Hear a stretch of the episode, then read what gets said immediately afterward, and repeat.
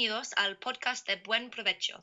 Soy Natasha Trulov, su anfitriona, y esta semana hablaremos con Lucy Taylor, diseccionando su experiencia con la comida durante su año en el extranjero de Madrid. Pues, Lucy, ¿cuál es tu tapa española favorita? Pues es una pregunta muy difícil porque me encantan todas las tapas, eh, pero pienso que tiene que ser croquetas de jamón y salsa de bechamel porque, en mi opinión, son tan sencillas pero deliciosas y podría comer un mogollón.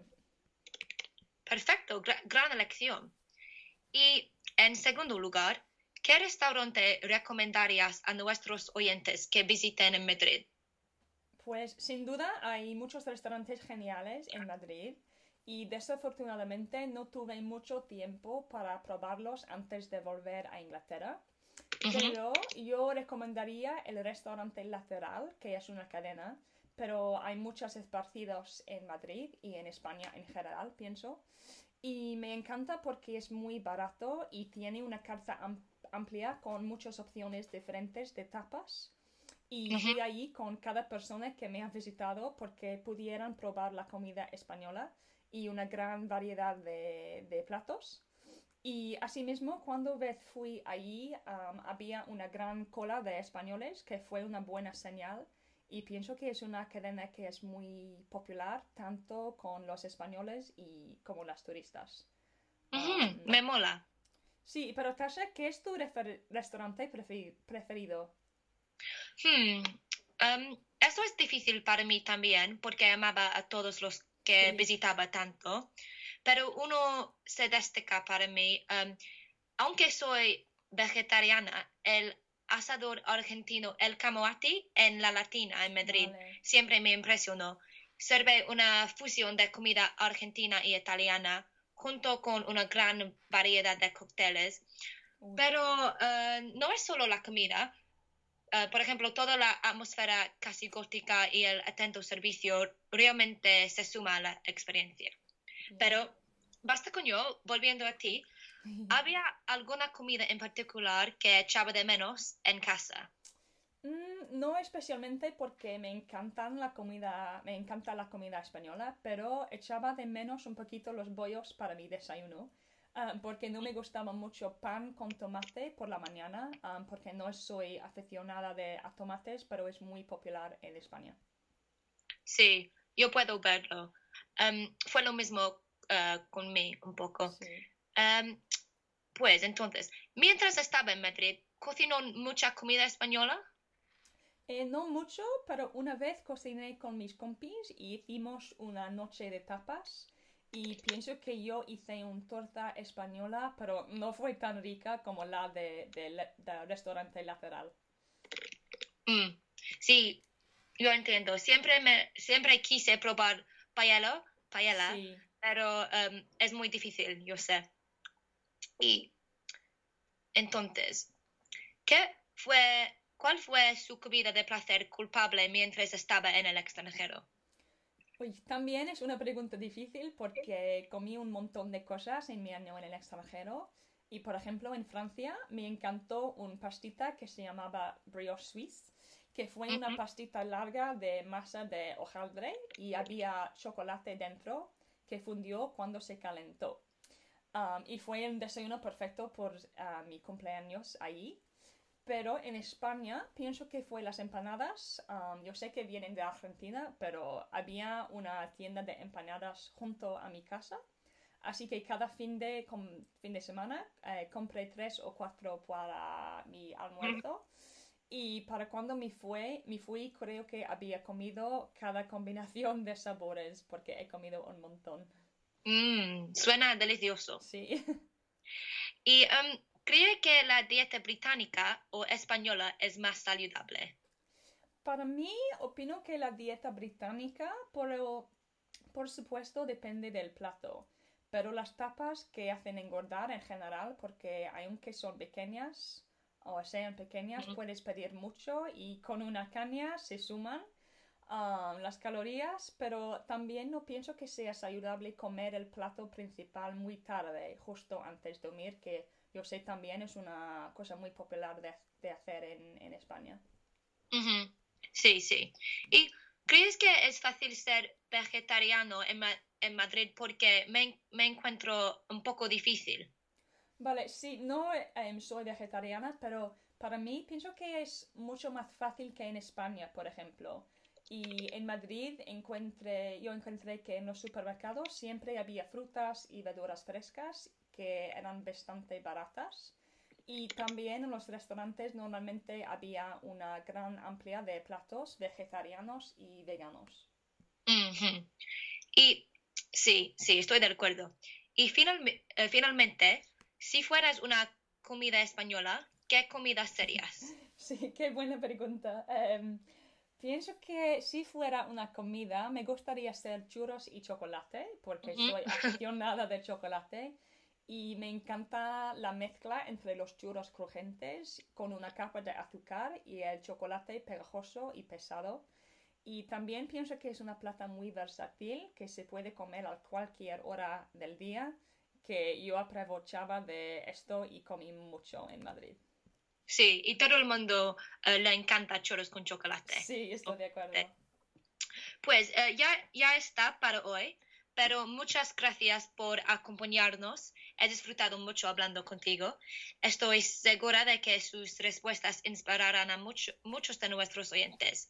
Um, y entonces la próxima semana para una entrevista con Emily de Lisboa. Gracias. Gracias.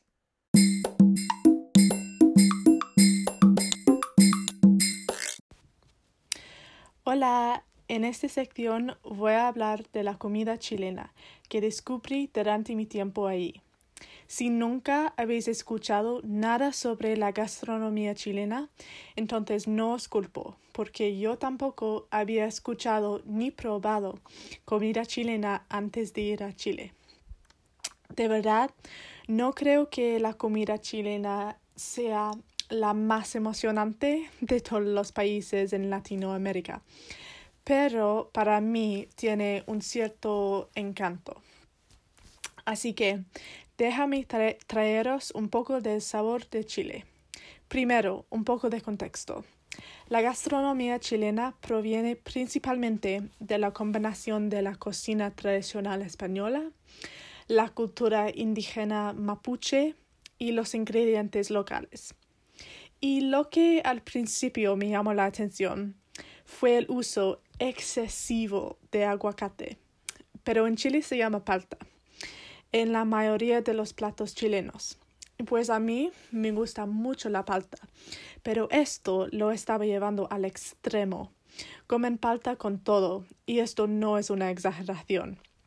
Chile tiene un- una gran tradición que me encanta y es asados. Es esencialmente una barbacoa, pero yo diría que es más como un ritual y más como una tradición.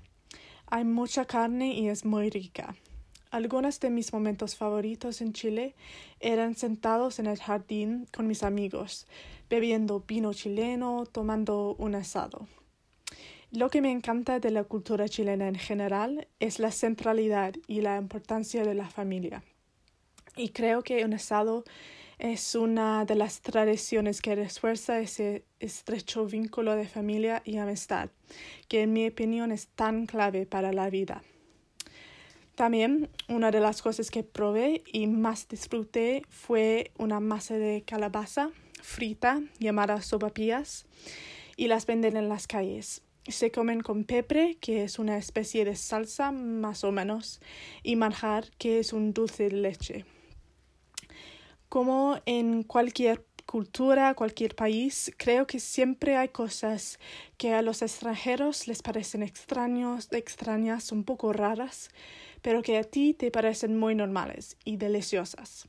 Por ejemplo, en el Reino Unido, esto podría ser tal vez beans on toast o chips and curry sauce.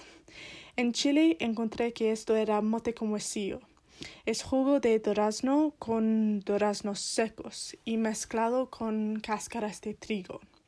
Siempre vi que se vendía en todas partes y a mis amigos chilenos les encantó y dijeron que era su postre favorito, que no podía entender porque no me parecía tan apetitoso. Pero, sin embargo, cuando lo probé, me sorprendió que no fuera tan malo, pero no obstante, no creo que vaya a volver por más. Pero ahora veo por qué podría ser tan popular en Chile. Así que si tenéis la oportunidad de probar la comida chilena, lo recomendaría. Es algo diferente, pero muy rica.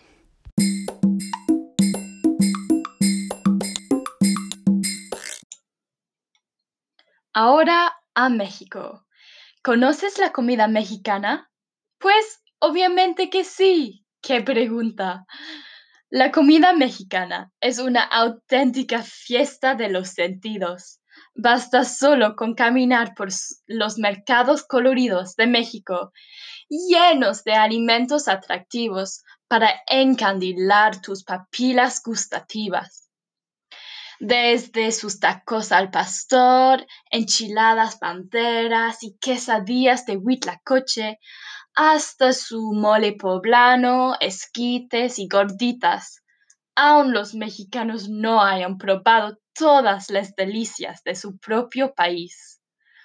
Un producto bien conocido en todo el mundo, que es parte de la historia, la cultura y la economía mexicana, es el cacao.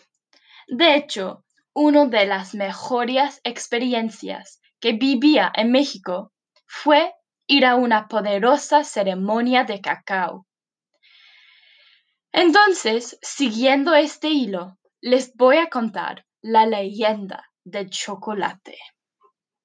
Quetzalcoatl quería tanto a su pueblo que decidió darle una planta que había robado a los dioses, de la cual obtenían una bebida que era digna solo de ellos. La plantó y pidió al dios de la lluvia Tlaloc que alimentara a la planta, y a Xochiquetzl que la adornara con sus hermosas flores.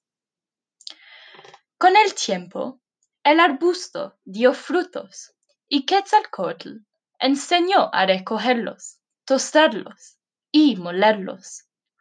También les enseñó a batirlo con agua en piletas, obteniendo así el chocolate, que era hecho especial para los dioses y los nobles. Pero un buen día los dioses vieron que los humanos eran, eran sabios y constructores no lo soportaron y despertaron su envidia contra el pueblo tolteca. Jurando venganza, uno de los dioses bajó a la tierra y le ofreció una bebida de nombre Tlachihuitli a la serpiente emplumada. La bebió y actuó de una manera deshonrosa delante de todo su pueblo. Al día siguiente, despertó con dolor de, cabeza, o sea, una cruda, y avergonzado de todo lo que había hecho, decidió marcharse para siempre. Quetzalcoatl, llorando, se dio cuenta de todas las plantas de cacao, de cacao se habían secado, y una vez estando en Neonalco, arrojó las últimas semillas de cacao que subsisten hasta nuestros días.